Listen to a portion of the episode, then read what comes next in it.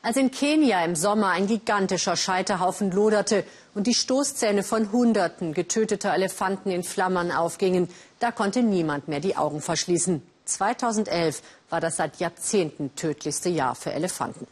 Inzwischen metzeln die Wilderer nicht mehr nur die Bullen, auch die Elefantenkühe werden brutal abgeschlachtet, seit die Chinesen bereit sind, für Elfenbein auf dem Schwarzmarkt fast jeden Preis zu zahlen.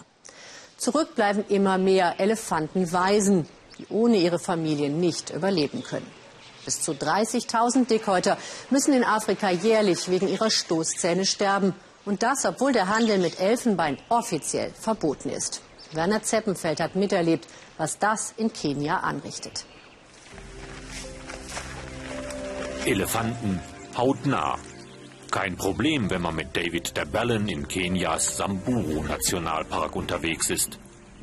Der Mitarbeiter von Save the Elephants kennt hunderte von Dickhäutern mit Namen und weiß um das größte Problem seiner Schützlinge. Es ist ihr Elfenbein. Die Stoßzähne der grauen Riesen werden wieder begehrte Ware auf einem mörderischen Schwarzmarkt. Und vor dem können David und seine Mitstreiter ihre Elefanten nur bedingt retten. Hier in den Parks haben sie keine Probleme. Die beginnen, wenn sie das Schutzgebiet verlassen. Draußen wird gewildert. Elefanten haben ja keine Feinde, außer dem Menschen. Auf der Suche nach Wasser, Futter und lebenswichtigen Mineralien wandern sie auf Pfaden, die im ewigen Gedächtnis der Elefantenfamilien gespeichert sind und die älter sind als die Parkgrenzen. Wenn dann die Tiere mit den größten Stoßzähnen herausgeschossen werden, verlieren die Herden ihre Leitfiguren und Beschützer, verheerend für die ganze Gruppe. Fast jeder zweite tote Elefant geht inzwischen auf das Konto von Wilderern, und das sind ziemlich verwegene Auftragskiller. Wilderei ist kein Kinderspiel. Es geht da um Leben und Tod. Man kann von den Elefanten zu Tode getrampelt werden oder man kann vor die Gewehre der Wildschützer geraten. David fährt mit uns zum Sterbeplatz eines ganz besonderen Exemplars. Der riesige Bulle war zu Lebzeiten Pretty Bum Bum genannt worden, weil er beim Flirten mit der Damenwelt gern seinen Rüssel auf den Boden krachen ließ. Der Kadaver liegt noch nicht so lange hier, aber Heerscharen von Aasfressern haben schon ganze Arbeit geleistet. David kannte das Opfer gut und ahnt, was geschehen ist. Der schöne Bum Bum ist bestimmt wieder mal hinter den Mädchen hergestiegen, jenseits der Parkgrenzen und dabei Wilderern über den Weg gelaufen. Er hat wohl noch versucht, sich in die Sicherheit des Parks zurückzuretten, aber hier ist er seinen Schussverletzungen erlegen. Dass Bullen wie Pretty Bum Bum keine Streicheltiere sind, weiß man auch bei Save the Elephants. Zur ständigen Erinnerung steht ein Dienstwagen im Camp, der von einer einschlägigen Begegnung zeugt. Ian Douglas Hamilton, der Gründer der Organisation, kämpft trotzdem für jedes seiner Tiere. Er sorgt sich über die zunehmende Zahl roter Punkte im Fundkataster rund um den Samburu-Park. Rot steht für einen unnatürlichen Tod. The reason is entirely due to increased demand from China. Der Grund ist ausschließlich die wachsende Nachfrage aus China. Der Preis für Elfenbein geht ständig nach oben.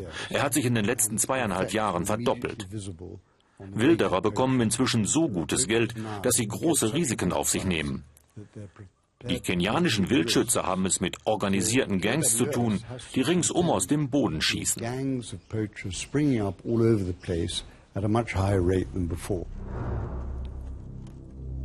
Damit es nach dem Abschuss schnell geht, rücken sie sogar mit Motorsägen an. Mehr als 700 Stück Elfenbein fielen kenianischen Zöllnern unlängst in die Hände. Da waren im Hafen von Mombasa verdächtige Säcke aufgefallen. 700 Dollar ist das Kilo derzeit in den Schnitzereien in Thailand und Südchina wert, Tendenz steigend. Um ein Zeichen für den Artenschutz zu setzen, ließ die kenianische Regierung im letzten Jahr fünf Tonnen beschlagnahmte Stoßzähne auftürmen. 300 Elefanten leben auf einem spektakulären Scheiterhaufen. Staatspräsident Mwai Kibaki persönlich setzte den Stapel in Brand. 16 Millionen Dollar gingen in Flammen auf.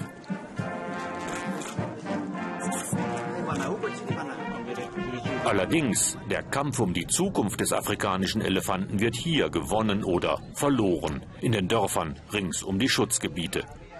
Hier geht es weniger um große Gesten als um beharrliche Kleinarbeit.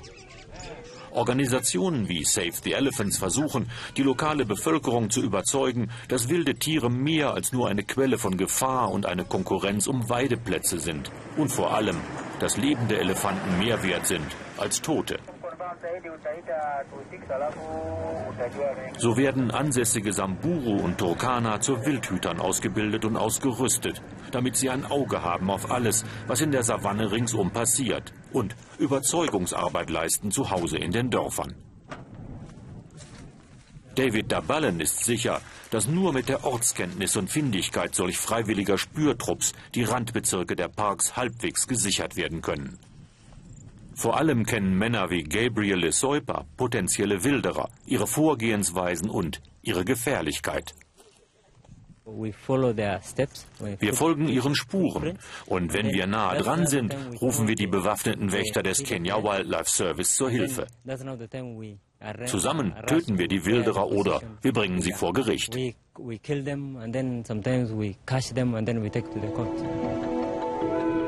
Dafür erwarten die Bewohner der Gegend aber auch einen fairen Anteil am touristischen Elefantengeschäft, an Einnahmen und Jobs.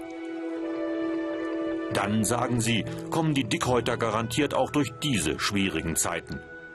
Der Mensch ist schließlich nicht nur des Elefanten schlimmster Feind, er kann auch sein wichtigster Freund sein.